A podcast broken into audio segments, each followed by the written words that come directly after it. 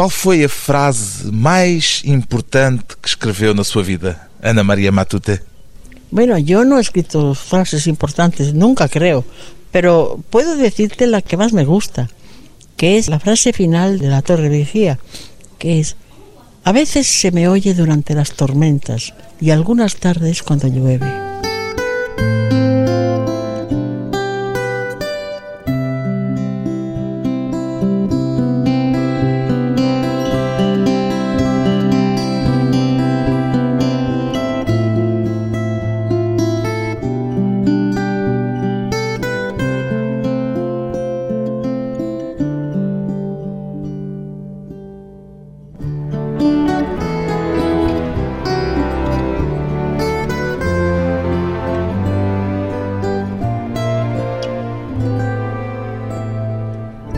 Ana Maria Matute, 86 anos, escritora. O que é para si, Ana Maria Matute, a ideia de felicidade? Bueno, he dicho en algún libro mío una cosa que es difícil de, de comprender, pero que tiene un fondo de, verdad, que es el silencio. A veces, muy a menudo, el silencio es como la felicidad o sustituye a la felicidad. Es un estado de, de casi intemporal, ¿no? De, como, como de, de, mantenerse en, en, uma espécie de levitação, digamos. A literatura deu-lhe esses momentos de felicidade, esses momentos de silêncio feliz? Ah, sí, por supuesto. La, la literatura para, para mí no solamente me ha dado momentos de felicidad, sino que me ha salvado.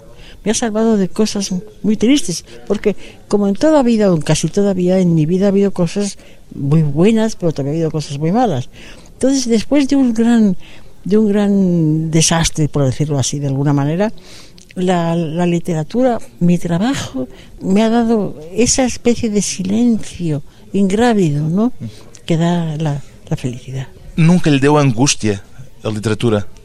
No, la angustia no me la da, la creo yo para los personajes y para la historia cuando es necesario. Pero a mí darme, no, a mí me ha dado siempre satisfacción. Incluso cuando un, un, un fragmento de una novela mía es angustioso, es angustioso es, eh, eh, él, pero a mí me ha dado felicidad si me ha salido como yo quiero.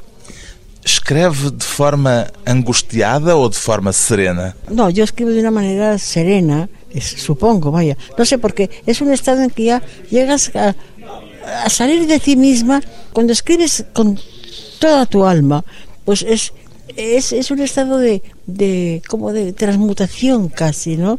Entonces, no es angustiado, pero tampoco es demasiado pacífico. Es un estado de, de una exaltación positiva.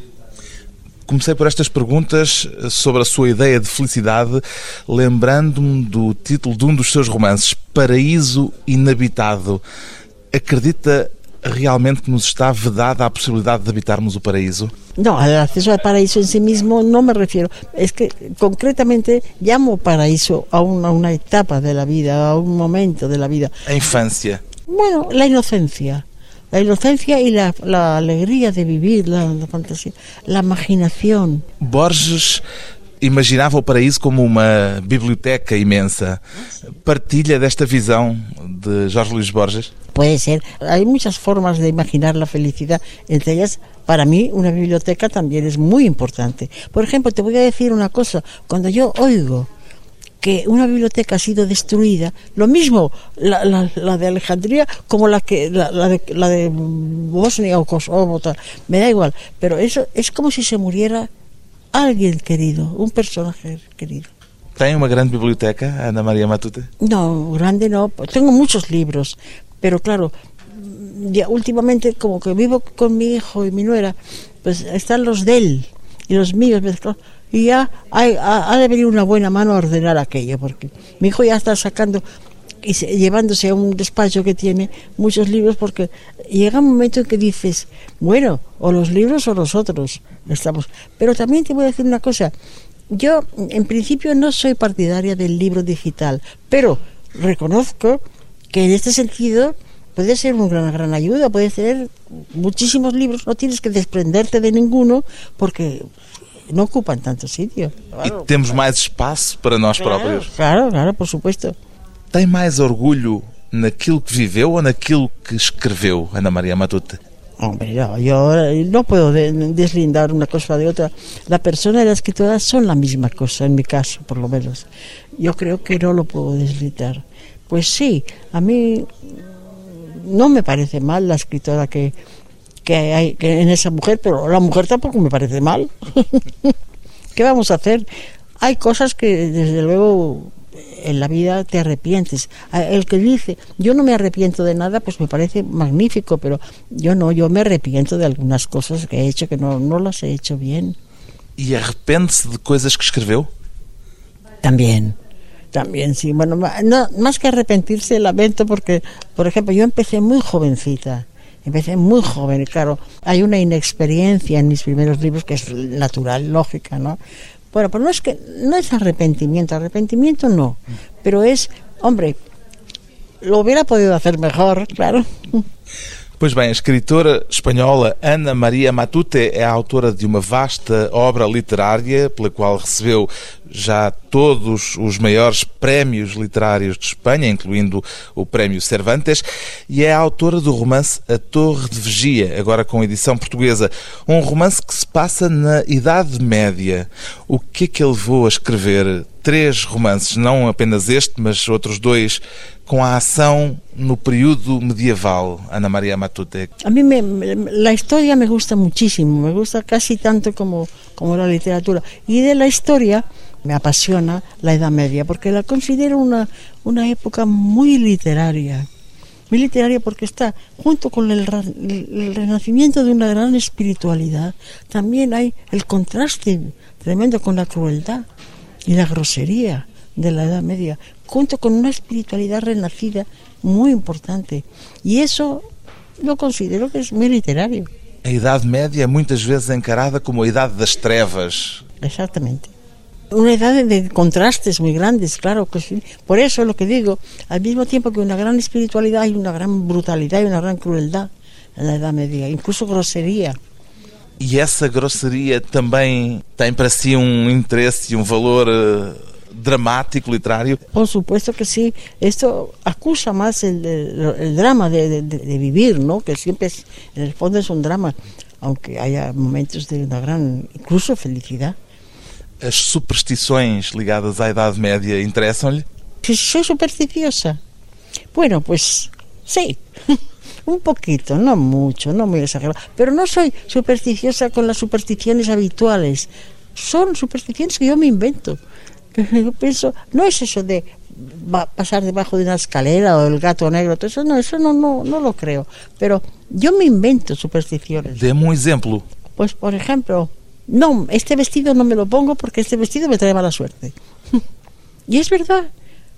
Me pongo ese vestido o esos zapatos o, o yo qué sé, o, o me peino de una manera o me cambio la raya del pelo o algo y digo, no, esto me va a traer mala suerte. Y curiosamente me pasa. Tem alguma explicação para isso? no, no tengo explicación para eso. Yo, mi imaginación que es muy, muy abundante. A sua imaginação comanda a sua vida cotidiana? Bueno, tanto como eso no, pero influye, tiene una influencia también, claro. No es que todo lo que la imaginación influya en todo lo que hago, no, pero bastantes cosas también. Es que la imaginación es muy es muy necesaria para vivir. Tem ideia de qual é a fonte da sua imaginação? Brota de tantos lugares, de tantos sitios. No lo sabes nunca. Como eh, el porqué de escribir un libro también es lo mismo. Es muy misterioso, porque puede ser lo mismo una frase que oyes o, o una persona determinada que ves que es como una madeja, ¿no? Que ahí vas sacando y, resulta que crea un libro eso. Es muy misterioso. É uma daquelas pessoas que anda distraída a pensar sempre noutra coisa para além da vida corrente? Bueno, siempre no, pero muy a menudo. A menudo sí. Y sobre todo también hay una cosa que hay personas que te inspiran, no sabes por qué, pero hay personas que las ves y dices, aquí, detrás de esta persona hay todo un libro, una, Há uma história. un- una historia. Sí. E normalmente desenvolve essa história? Sí, bueno, no siempre, pero a veces a menudo, porque luego no tiene nada que ver con la vida realmente de aquella persona, no, no tiene- pero te ha inspirado a decir un libro, te ha dado las bazas para jugar ese, esa historia. É uma pessoa distraída, normalmente? Sí, eso dicen, eso me dicen, que siempre, que siempre estoy, cuando era pequeña sobre todo y cuando era jovencita, mi madre me decía, baja ya, baja del árbol, baja. Desce da árvore, era o conselho da mãe. Depois de uma breve pausa, voltamos com a escritora espanhola Ana Maria Matute e os prémios literários.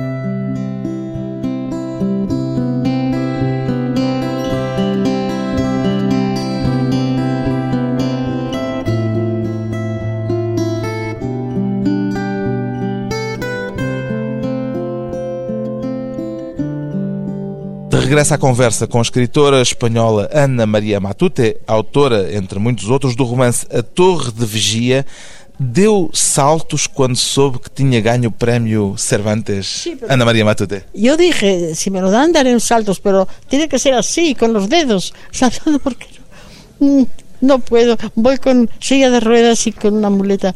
Y claro, ya no puedo, pero... A cadeira de rodas não a permitiu No, dar saltos. Pero si hubiera tenido 20 años, me hubiera dado unos saltos. Yo recuerdo, por ejemplo, la primera vez que vi un libro mío traducido. Era yo muy joven entonces, debía tener 22 años. Y sí que di saltos, sí. Saltos mesmo. Sí, saltos, pero físicamente. Llegaron a, casa el paquete con los libros. Era un libro traducido al italiano. Eh, y yo, cuando lo abrí, vi que eran los libros míos traducidos. Oh, mamá, mira, mamá, yo dando saltos. Yo, como un, como un gamo. Como um gamo. Tantos livros depois, tantos anos depois, ainda continua a entusiasmar-se quando vê um livro seu novo? Sí, cuando ves un libro traducido siempre te hace mucha ilusión. Ahora mismo, estos últimos libros traducidos al portugués, A Torre de Vigia. al alemán, o todos los que, es decir, pues siempre me no doy saltos, claro, porque no puedo, pero me gustan, por dentro los doy. De onde é que vem esse entusiasmo ainda ao fim de tantos anos? Eso no lo sé.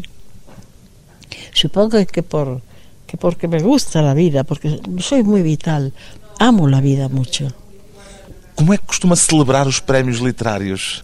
Hace ya muchos años que yo no voy a premios literarios, pero esos, esos premios que te dan sin presentarte, ¿no? que son premios como el Cervantes, como el Nacional de Literatura, como el de las Bellas Artes, pues los recibo con una alegría muy grande y siempre brindo con una copa de champán, por supuesto. Champanhe. Sí, O que eu achei bonito e invulgar foi uma espécie de inocência ao dizer publicamente que daria saltos se ganhasse o prémio.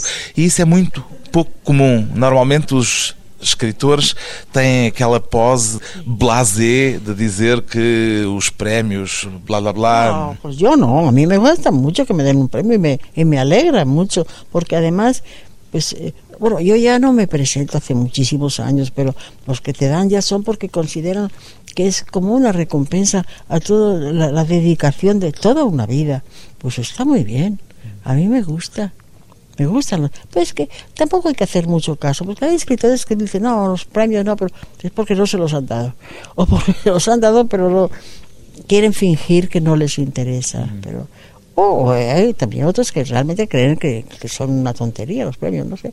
Pero yo no. Ao longo de muitos anos, Ana Maria Matute conheceu muitos escritores, viu muitas poses literárias. Qual é o tipo de atitude que normalmente mais a irrita?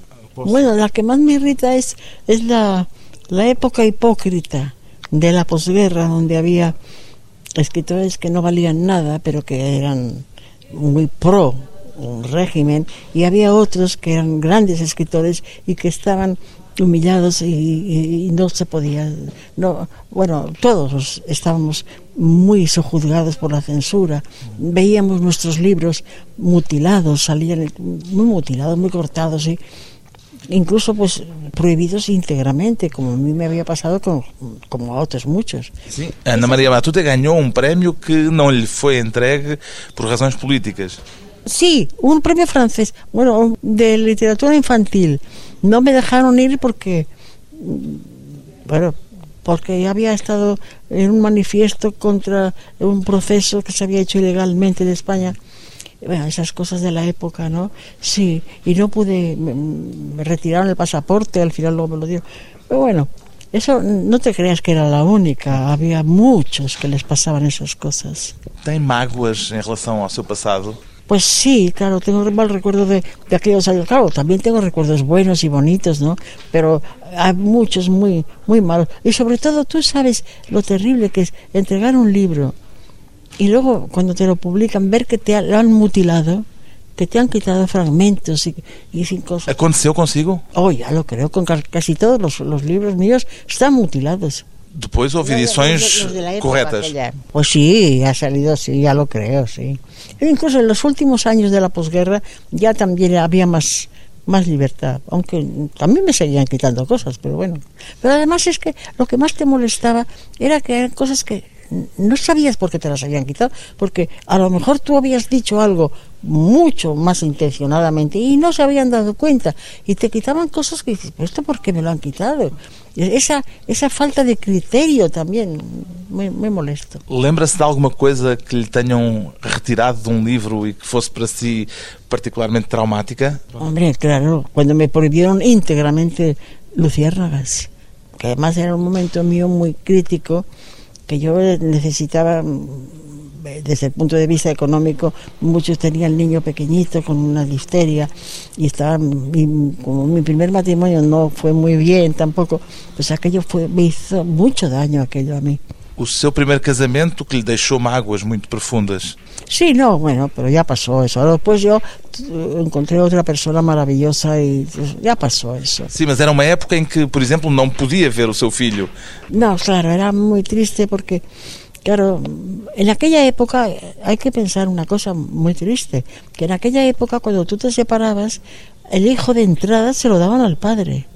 Tuviera o no tuviera razón, el niño se lo daban o la niña se lo daban al padre. Y luego tú tenías que demostrar, según la opinión de lo que era en aquella época una buena madre o lo, que fuese, tenías que demostrar como si tú no fueras, eh, que era, era una barbaridad, ¿no?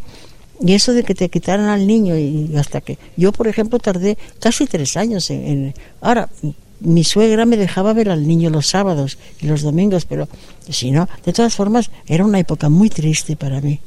Isso influenciou aquilo que escreveu? Bueno, yo no he escrito nunca exactamente una situación como esta, pero evidentemente, claro que, que algo se te apaga dentro, de ese- te da mucha pena. Claro, me dicen que mis libros son, son tristes a veces. Bueno, es que mi vida ha tenido muchos, muchos altibajos y, y los bajos muy, muy grandes. Nunca escreveu exatamente nada autobiográfico sobre a Não. sua experiência pessoal. No, no, no, autobiográfico no, no, Porquê? no sé. ¿Por qué no? Porque mm, no, no surgía así. Nunca pensou escrever as suas memórias, por exemplo? No, no, porque me piden mucho que haga mi, mi autobiografía, porque realmente he tenido una vida bastante intensa y hasta cierto punto bastante interesante. Pero no, no, mi vida es mía. Separa a sua vida da literatura, então. Bueno, no es que la separe, porque la vida es muy amplia, no solamente mi vida, es la vida en general. La mía sí, aunque hay algún detalle, alguna cosa. Por ejemplo, en el último libro, Paraíso Inhabitado, hay un, hay un fragmento en el cual hablo de un cuarto oscuro, donde la, la, la niña protagonista va y descubre que mm, partiendo un, un terrón de azúcar sale una llamita azul. Entonces eso, sí, eso es, eso es exactamente como me ocurrió a mí de niña, pero es una cosa nada más. El resto no, no tiene nada que ver. E o seu estado de espírito influencia normalmente o tom daquilo que escreve? Hombre, no, normalmente pues, yo estoy, yo me, me posicioné dentro del personaje que estoy escribiendo, yo quedo atrás, no lo mezclo.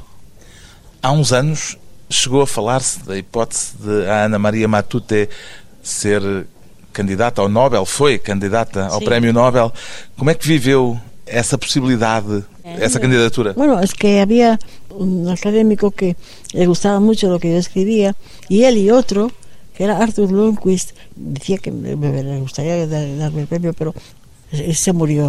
O sea, a mí se me muere todo el mundo. Como soy tan vieja, Chegou a, alguma vez a pensar que era uma hipótese plausível? No, pero tampoco, porque yo no escribo para ganar premios, aunque me encanta que me los den, pero no escribo para premios. Por tanto, si me los dan, estupendo. Si no me los dan, pues no pasa nada. Teria mudado a sua vida se tivesse ganho nos anos 70 o Prémio Nobel? No lo sé porque como no me lo han dado, pero no creo que mi vida hubiera cambiado.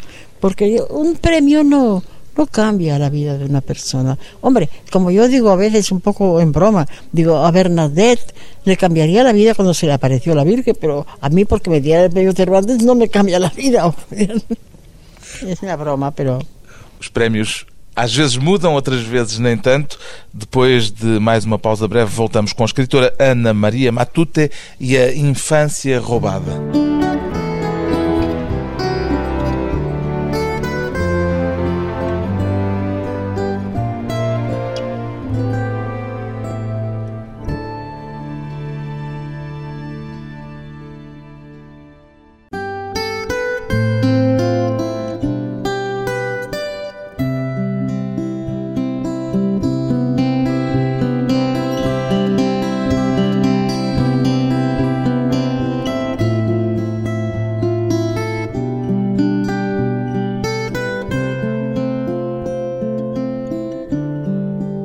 Convidada hoje para a conversa pessoal e transmissível a escritora espanhola Ana Maria Matute. Que diferença existe, em sua opinião, Ana Maria Matute, entre a ingenuidade e a inocência? Bueno, eh, sí, hay, hay un, un matiz diferente. La inocencia es innata, ¿no? Es esta cosa que se es inocente, por ejemplo, para que te den un, un desengaño, para creer que una cosa era de determinada manera y era de otra y te, hace daño. Y ser ingenua es, pues no sé, creer en los Reyes Magos. Es, es, es, es diferente, ¿no? Ou seja, a Ana Maria Matute ainda se considera por vezes inocente, mas já não é ingênua. Eh, Sí, más o menos. Ainda sente capacidade de inocência dentro de si? Pues sí, sí, sí, pero se paga muy caro, ¿eh? Se paga muy caro, pero sí, eh, bastante, bastante inocente. Qual é o preço? El precio, pues, el desengaño, el de darte cuenta de... O desencanto, dizemos em Desencanto, português. El desencanto, sí. E sucedeu-lhe muitas vezes Cada día. no, pero muy a menudo, pues sí, sí. Las personas como yo suelen tener un, des- un desencanto, no cada día, pero a menudo. Ahora que también eso, por otra parte, es un síntoma de juventud. De, de- de modo que hay que mirarlo por el lado bueno. A infância foi sempre muito importante na sua obra literária. Porquê?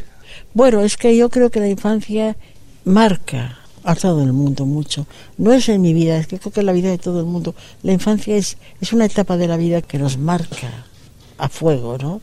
Y sobre todo en la mía, yo recuerdo además mi infancia que fue invadida y atropellada por la guerra civil. A Guerra Civil Espanhola começou quando a Ana Maria Matute tinha 10 anos. Exactamente. Entonces, claro, es lo que tú ves en época, en, un momento como, como la Guerra Civil Española, que siendo una niña de una familia burguesa, donde todo era per- perfecto, entre comillas, ¿no? Donde todo, y de repente te das de cara a la parte más fea y más cruel de la vida, pues claro, eso marca mucho. Sente que a sua infância lhe foi roubada de algum modo? Sí, es una forma de, de que te roben la infancia, sí. Aunque yo me quedaba con bastantes pedacitos. Como é que conseguiu ultrapassar esse ambiente? por mi curiosidad grande por la vida y mi amor a la vida, las dos cosas. He querido siempre sobrevivir a todo, verlo, y una gran curiosidad. Bueno, eh, que en el fondo es eso, eh, es que era escritora y tenía que dar testimonio de lo que estaba viviendo, de una manera subconsciente, pero yo sabía que tenía que hacerlo. Já disse que começou a escrever aos 5 anos? Sí, eh, ya escribía cuentos yo. Que yo cuando era muy pequeñita, yo a los cuatro años ya sabía leer y escribir. Y a los cinco ya me puse a escribir cuentos, a ilustrarlos además con dibujos míos y todo. Hay un libro que salió en la editorial Roca en España que se llama Cuentos de Infancia que se publicó con los cuentos que yo escribí, bueno, con algunos, no todos, desde los 5 hasta los 12 años, porque la, la Universidad de Boston tiene un, apartado de originales de escritores de, de, todo el mundo. Me pidieron y yo no tenía en aquel momento más que los de cuando era niña y se los dejé y ellos los tienen y los guardan muy bien y todo el que quiera hacer una tesis o lo que sea un estudio sobre la época de, de escritora de mi infancia pues le mandan microfilms le mandan de todo de que é que falavam esses contos da sua infância? Ah, pues mira, eran cuentos que han impresionado a mucha gente porque eran muy dramáticos algunos. Claro, era la guerra que me rodeaba. La mayoría de mis cuentos eran muy dramáticos. Terminaban con gran violencia, además. Me acuerdo que un profesor inglés iba a hacer un estudio sobre esto, se quedó impresionadísimo y dice, pero ¿cómo puede esta mujer a los 11 años escribir estas cosas? Y hasta fue a consultar a un psiquiatra infantil y le dijo, bueno, esto lo más probable es que la guerra civil influyera mucho en esta niña. Y así fue. ¿Ainda se reconhece nesses contos? Sí, ya lo creo que sí. Y a veces, a veces me río mucho por, por las cosas tan ingenuas que digo, ¿no? Lo típico de una niña de 11 años, de 10 años. ¿eh? Não perdeu a inocência, mas perdeu a ingenuidade. Claro que. Y luego unas faltas de ortografía. Pero es natural, ¿no? É aquilo que mais lhe chama a atenção são as, uh, os erros de ortografia. Sí, eso me hace mucha gracia. Bueno, y luego a veces algunos episodios que son tan son muy graciosos a veces. Claro, eres niña y, y, te, y, te, parece muy normal, pero cuando eres mayor y lo lees te hace gracia, ¿no? Pensar que cómo imaginabas tú el mundo y las personas cuando tenías 10 y 11 años. É capaz de me contar uma das histórias desse conto? Sí, me acuerdo de uno de cuando tenía 5 años que se llama ay, no me acuerdo. El duende, me parece que se llama o algo así. O duende. Sí, sí, era eh, eh, me hace mucha gracia una cosa que el niño es un niño que le pide un favor a un, a un, duende, pero en lugar de decir sí, porque iba, porque los duendes son unos seres que. No, él, él va directo, dice. Y le pidió al duende, porque era una cosa normal para ella. Eh, yo cuando era niña, un duende, un gnomo era una cosa normal, no era una cosa extraordinaria. Tem memórias desse período da Guerra Civil de Espanha ainda muito vivas? Ya lo creo, no, que no se me olvidarán jamás los bombardeos.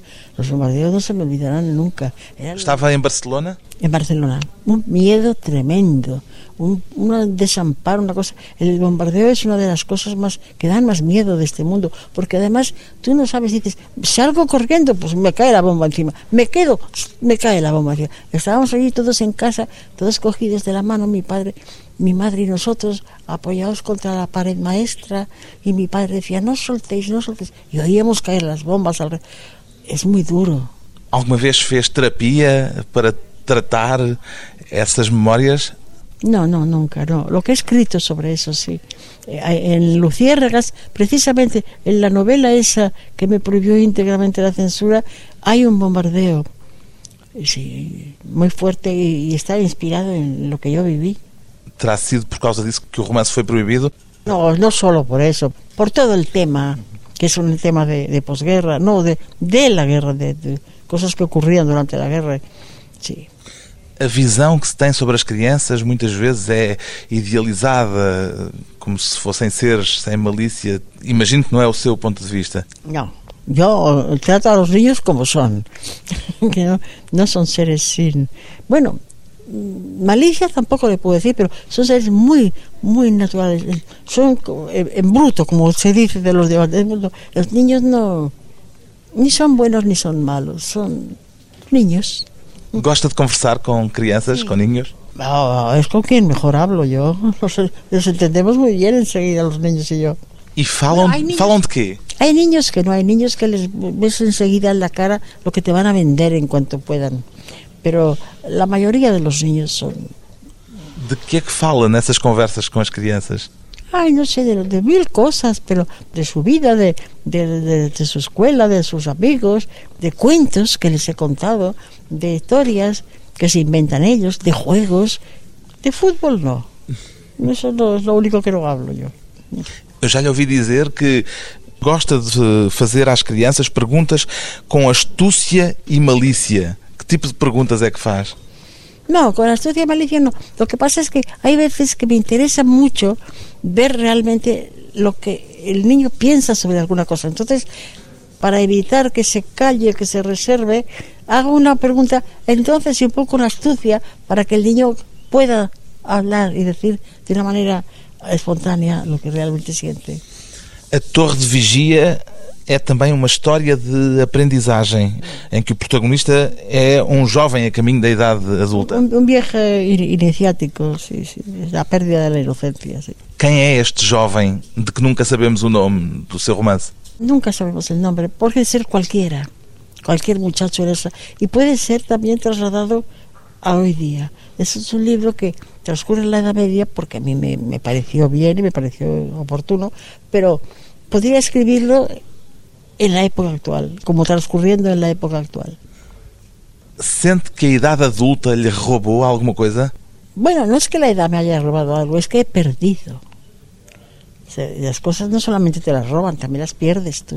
E o que é que Yo he perdido- porque, claro, con el contacto con la vida y con los seres humanos adultos, pues claro, vas perdiendo muchas cosas. Por eso eh, en la dedicatoria de Olvidado Rey Gudú hablo también de esa pérdida, ¿no? O que é que perdeu? A todo lo que olvidé y a todo lo que perdí. Pues se pierde, pues, entusiasmo, frescura, juventud. Como é que se relaciona hoje com a idade que tem, Ana Maria Matute? Bien, me encuentro muy simpática. es una broma. No, pero bien. me- E é muito simpática. No, es que yo no. Yo muchas veces digo, y, y creo que no me equivoco, que no está tan mal ser viejo. Es una cosa normal, natural. Gosta de ser velha? Eh, no está tan mal no ser viejo. La gente, oh, la vejez. Hombre, sí, claro, sobre todo la salud. Entonces, eh, lo tremendo es que tú, tu cabeza va adelante y tú y el cuerpo no te sigue, claro. Eso sí, pero también hay que tomarlo con filosofía. Es normal, es natural. No está tan mal ser viejo. Además, la gente te respeta más, te quiere más, te cuida más. Está bien. A idade não lhe provoca angústia? No, ninguna. Hombre, tengo horror a la muerte, eso sí, pero no pienso, no pienso en la muerte. Vendrá, se me llevará, pero yo no me, no me regodeo pensando en la muerte. No, no, no, no. Gosta mais de ler ou de escrever? Las dos cosas, escribir, leer y vivir, no lo puedo separar. Son tres cosas que van unidas, forman mi personalidad, mi manera de ser. Uma vida repartida entre a leitura e a escrita. A da escritora Ana Maria Matute é um dos nomes grandes da literatura de Espanha. Ana Maria Matute é autora do romance A Torre de Vigia, edição Planeta. Vale. Muy bien, ha ido bien, ¿verdad?